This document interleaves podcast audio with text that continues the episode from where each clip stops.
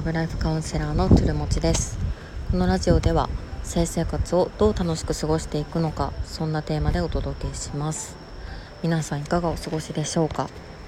今私は逗子の方に来てまして今外から撮ってるんですけどなんか静かな場所かなと思ったら結構ね今日は風が強いあの海の目の前のホテルに泊まってるんですけど結構音があの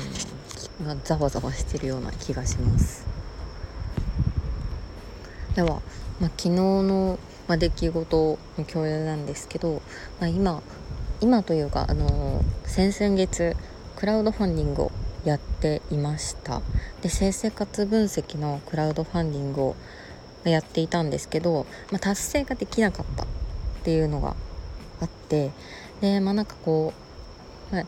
結構その友人とかにも協力してもらってやった上で、まあ、結構反省点があるよねって話をしていてで性生活分析自体はすごく魅力的だと思っていますし実際すごく必要だっていう声も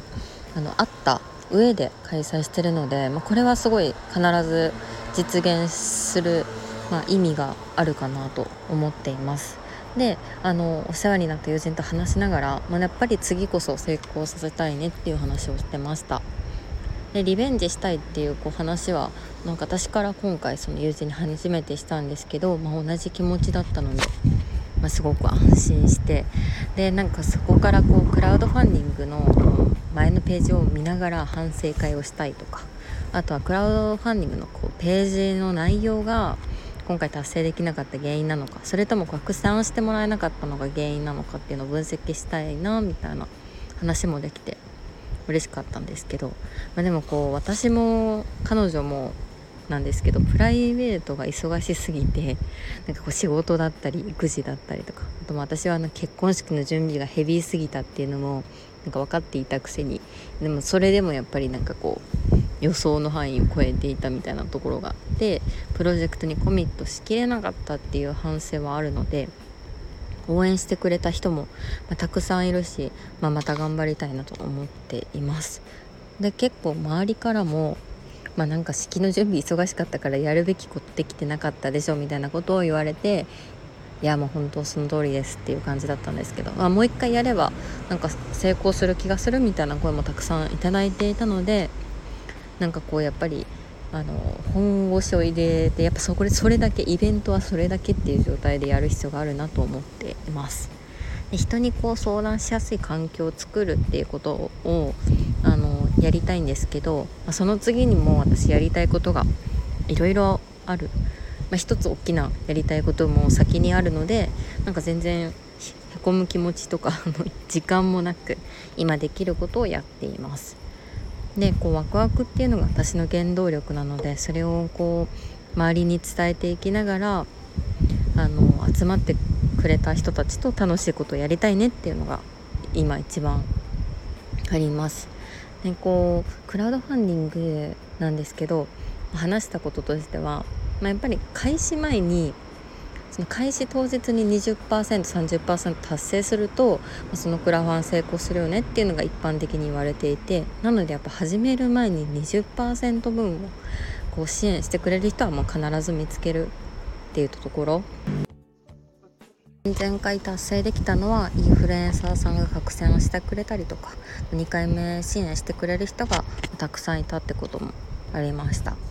でクラファン時点で、まあ、どんなサービスなのかっていうのをこう疑似体験できるのも大事だと思っているしなんか他のこう診断の結果の見せ方バズってる診断みたいなのをもっと参考にしてなんかこうクラファンページでワクワクしてもらえるような仕組みをもうちょっとね入れていきたいと思ってます。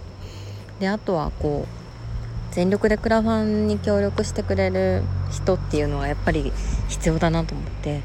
なんかそこをこうもう一人メンバーを全力で探しに行くような10月になるかなと思ってますと。であのまたそれは告知もしていこうと思いますしで LINE のオープンチャットで盛り上げてくださった皆さんもいらっしゃるので、あ、そこのところはもっと人数も増やしたいし是非拡散したいっていうふうに思ってもらえるようにいろいろ作戦も練るしでクラファンのページもリベンジはするけど内容は変えていきたいしなんか見せ方もまたあのビジュアル的にもデザイン的にもやっぱ変えてまたちょっと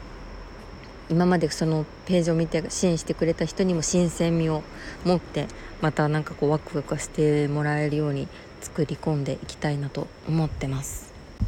でそのタワグラムのあのデモなんですけどもうあのほぼ出来上がっているというありがたい環境でして。であのフェムテック東京にてお披露目を一旦デモをしようと思っているので是非あのフェムテック東京いらっしゃる方はあのそこであの体験してもらえるとすごくいいかなと思います。で展示会もねあのこれまで全然準備っていうのをちゃんとできなかったりして展示物もなかなかあの満足のいくものじゃなかったんですけど今回は本当にマホロの CBD ルブリカントのパッケージデザインもしてくださったデザイナーさんがあの展示物のデザインもしてくださってで会社のちゃんと事業内容のパンフレットも今回ちゃんと初めて作れたので、まあ、それをこうちょっとたくさんの人に配ろうかなというふうに思ってます。はいこんな感じでね、まあ、日記みたいな感じに なっちゃったんですけどクラファンのこうやっぱ失敗談っていうのはあの聞いているとなんか次クラファンやりたいなと思った時にすごく参考になるかなと思っているので、まあ、シェアしてみました。でまたちょっとクラウドファンディングって関しての知見がたまったらなんか他のいろんなことにチャレンジしようとしてる人にもあのまたお伝えできたりとか手伝うことができるかなと思っているのでなんかそちらの方でもなんかこういろんな人に伝播させていきたいなと思っています。それでは聞いていただきありがとうございました。また明日。